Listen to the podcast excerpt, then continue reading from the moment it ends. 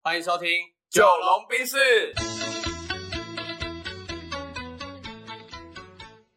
我是九零后，我是阿龙。那这一集呢，我有一个想法，好哎，我觉得我们可以来聊一下了。 OK OK，就是我刚好最近上台北跟我的大学同学吃饭，嗯，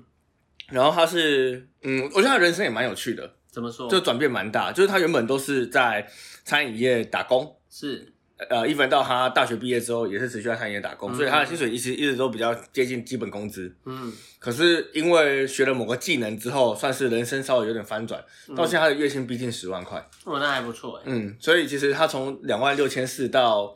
八九万，所以其实我觉得对他来说也是一个不错的成长性。这样、嗯好，然后他就跟我分享到他一个困扰是，他其实三万块没有存到钱，八九万也没有存到钱，嗯，这是蛮常见的事情，对，蛮常见的事情。然后因为你对于财务相关本来就有涉略，嗯，所以如果是你的话，你会怎么给他一些相关的建议？我觉得最简单的还是先记账啊。哦，对啊，然后他八九万没有存到钱的原因，我想要了解一下，他八九万的这个工作是不是压力蛮大的？哦，很大，是然后他可工能程师，然后他时间上也拥有的时间也很少，哎，对所以他几乎没有自主权嘛。对，对啊，他通常是这样的人，他就唯一能够想要让自己平衡回来、有自主权的地方，就是在消费的时我候。哦可以理解了，对自己的生活有掌握度的感对觉，。然后他嗯、只有透过花钱可以去安慰自己，然后去说服自己说：“你看你做那么辛苦是有意义的，嗯因为至少你可以任何时候想要花钱就花钱。”嗯，对，但我觉得他并不是说嗯各种乱花，而是他在花的时候没有去想这东西是不是真的需要的。这就跟我前前一阵子买 Switch 有点像嘛，嗯对吧？啊我只是当下暂时需要而已，对但拉长远来看，我自己理性也知道，我根本就不会玩。对，嗨，对我觉得像你讲的这个就很对。然后因为他就跟我说，他其实是轮班制的工程师，嗯，对，所以他其实就呃，他下班累的时候就想要犒赏一下，对，或者是跟同事去喝个酒，吃个居酒屋，嗯哼，然后你也知道他们工程师那个那个圈子，就是有时候会互相请客嘛，对，啊，你可能请一顿就一万多，对，所以我觉得可能除了个人的，例如说疲劳程度啊，或者是生活状态之外，可能跟他交友的圈子，圈子也有关。对对对对，哎、这边我想要分享一个一个蛮有趣的小技巧吧，嗯就是、我以前其实也还蛮爱乱花钱。那我的乱花钱是，例如说我买 CD 的时候，以前买正版 CD，我会买非常多的 CD。嗯，然后我有一阵子大概是国高中买衣服的时候，我一次都会买一二十件。嗯然后呢，直到我大学，我把我的衣服找了我很多朋友来我们家挑，嗯然后就直接卖掉。然后我那一刹那，我就下定决心，以后我要买衣服的时候要买一件丢两件的那种感觉，这样才不会越来越多。对，然后我长大之后，我乱花钱的地方是在买书，哦，就是我，你看我很多书，然后有时候我真的是为了想要买东西，但我不知道买在什么地方的时候，我为了要花那个钱，我就后来去想，好，我既然都想要花钱，那我干嘛不花一个可以创造价值的地方？了解，那即便我买错书了，我也不觉得会浪费，嗯因为每一本书，它就算你不喜欢，它一定可以给你一些收获。嗯但我觉得，如果你们是薪资蛮高的人，但是你要透，你真的要透过花费或者消费来去，嗯，满足自己、抚慰自己的话，那你可以试着去思考，你可以买些什么你有兴趣的，而且它在未来可以创造某些价值。对，例如说，你去买酒来保存，嗯，哦，我懂我懂我懂，对啊，我懂你既然是想要买东西嘛，然后例如说你去买所谓的 maybe 雪茄，对你，不一定要抽，但是你可以保存下来，嗯然后你可以珍藏一整套的什么东西，嗯对，我觉得这种花钱，说不定它最后会让你有兴趣，然后会培养出你的第二专长，然后会让你在某种程度上变成是一种投资，哦。而不是一个就是丢到水里的花费。就是说，有人说女生买爱马仕包就是为了要让它保值嘛，对对对对增对值对对对对，哦对啊，确实，如果你真的想要把你的钱做某些花费的话，对你就是喜欢花钱的感觉，那你为什么不花在一些我觉得它花出去还会回来的地对，方？因为老实讲，我觉得不一定要谈到说啊，一定要花钱投资自己啊，花钱在什么？对对对对，但就是你真的要花，嘿，对，就没有人都那么完美的，包含我也是啊，所以我我觉得后来我的思考方式或逻辑就是，既然要花，我就花在一个我一定不会后悔的地方，嗯，确实或者是它一定会存留很久的东西上。嗯那基本上就是输了，嗯，我觉得这个蛮有道理或者的。是酒啊。对我刚刚突然突然想到，就酒或输啊。哦，我们五月中要去金门嘛，对对对嗯买一些高粱来买一些放高粱。我姐会推荐你一些保值的高粱，我姐 OK，OK 应该会听到这一集。啊， 嘿嘿嘿，对，可以可以以。可以。好，那因为我觉得这件事情很有趣吼，就是、呃，人家都说， 例如说，哎、你的钱分成三等份，嗯你有听过这个吗？有啊，就是好像有蛮多网络上有一些理财的呃布洛格，或者是一些 YouTuber 或者一些自媒体，他会跟你讲你的钱要怎么分，分几等份，然后放在哪些地方。，对，例如说你三分之一是要拿来投资未来的自己，是三分之一是怎样怎样怎样。但我觉得这个数字没有那么绝对，是啊，对我反而是比较希望大家透过记账去了解到底，呃，你的现金流它到底是怎么样流动的。嗯然后再来就是，嗯，你不要为了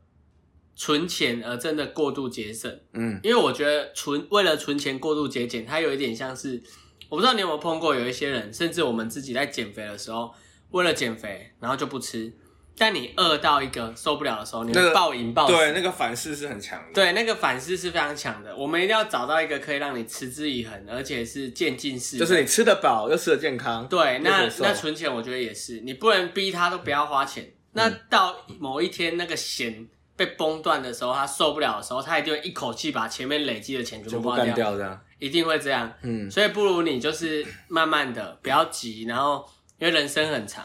你只要方向是对的，我觉得就不用急，你就去感受一下你这个每个时间段的心态，那个时候你的想法以及这个方式。然后我觉得，如果你真的很认真的去观察，你一定会有一些心得，那你一定会慢慢进步。对，对啊，我觉得这样才是一个更聪明的方式。那具体回到刚刚阿龙说的，把钱分几等份，我觉得更重要的是你有没有把你的紧急预备金留下来或存下来。嗯，对，因为你说每个人的收入不一样，然后生活习惯不一样，你一定要把它留几等份，我觉得这个很难的、嗯，然后甚至有一些人在教什么红包存钱法，哦，信封袋存钱法，西蒙安，我觉得那个都用的有一点太复杂了。嗯，对啊，不是说不好，而是对我而言，我自己不会喜欢这种方式。我也不行。因为我觉得你你把一个很单纯的事情变得很复杂，嗯，那会让这个执行起来的呃过程变得很难掌握，嗯那就会变得很容易失败。嗯，对我大概是这样的想法，对，其实嗯我觉得就就像你讲，最简单就是每个月把某一笔钱扣进去之后，剩下的你就自己想花就花，或者是你就自己去做妥善的分配。对。然后当你扣进去之后，你发现，哎，我怎么每个月都没钱？你要去从那边拿出来，那要么就是你花的太凶 了，嗯要么就是你扣进去的钱不合理，嗯，啊，如果你每个月都剩很多，那也一样啊，代表你是不是一开始评估的数字就有问题？对，但不是说有问题不好，而是我们会从这个问题里面慢慢改善，嗯然后慢慢找到一个平衡，嗯，适合自己的数字。我觉得这是很重要的。对，像我我我我就发现我自己的。像你之前提提醒我之后嘛，嗯大概从今年开始，我就会每个月去审视一下，说，哎、我一个月花多少钱，嗯然后我大宗花在哪里，嗯哼，对，然后像我自己花比较大宗，其实是在嗯订阅，呃订阅其实还好，对，订阅可能就是一两千的软体费嘛，嗯哼，但我花很多是在吃的东西上面。嗯，大部分的人都花在吃的上对，面。好，然后我就继续因为我这个花费去观察我的行为，嗯对，然后我就发现其实我就算呃吃的哦，就是说我吃的比较多，或者说我也吃不完，或是我也其实我当下我只是想要随便吃而已，你只是想要那个满足感，过所瘾的以点感觉了一堆。对，嗯所以我后来就慢慢，我我现在在点餐之前，我都会很认真评估一件事情，就是我有必要买到九分饱的量吗？嗯，或者是说我有必要，就是假设我两百块就可以吃得饱，我有必要点到，例如说八百块吗？嗯对，就是我会开始问自己这些问题，就是我买之前我会想一下，嗯对，然后这个想一下再帮我对于我的开支上的节省有一定的作用，对不对？嗯但我觉得更大其实是在对我的身体状况，哎，嗯，对，就是我不用每天都哦，就是很撑然后很累，因为你知道，其实有时候你吃到吃菜太饱会很累啊，然后因为你的身体会血液都会在你的胃里面啊。对对对对对，嘿所以对我来说，我觉得是有些些微的改变的。嗯嗯嗯，对，所以我觉得呃，应该是你当你觉察到你的财务状况的时候，你可以先找一个点，然后去做调整。可是调整的同时，你慢慢观察自己对这件事情的想法跟需求程度。嗯，对，然后去感感知说，其实你的需求实际上只要怎样就够了。嗯我就是怎样就够这个观念，呃，影响我蛮多的。嗯，嗨，因为我觉得财务这个课题对大家来说真的是很重要。你怎么花钱，你怎么花时间，